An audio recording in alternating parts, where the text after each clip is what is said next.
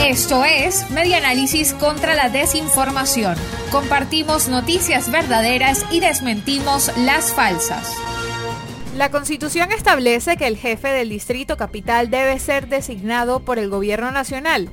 Durante una entrevista, Jacqueline Faría, ex jefa de gobierno de Distrito Capital, dijo que la alcaldía metropolitana no tenía razón de ser, pues según lo estipulado en la Carta Magna, los poderes públicos residen en el gobierno del Distrito Capital, el cual es asignado por el gobierno de turno y no por una alcaldía electa.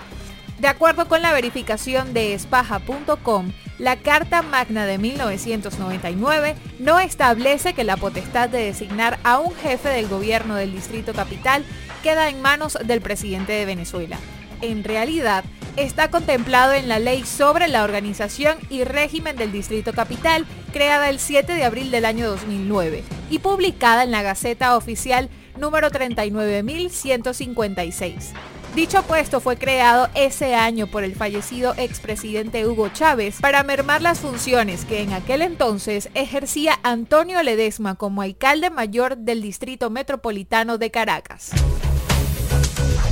Esto fue Media Análisis contra la Desinformación. Síguenos en nuestras redes sociales, en Twitter e Instagram en arroba medianálisis y nuestra página web medianálisis.org.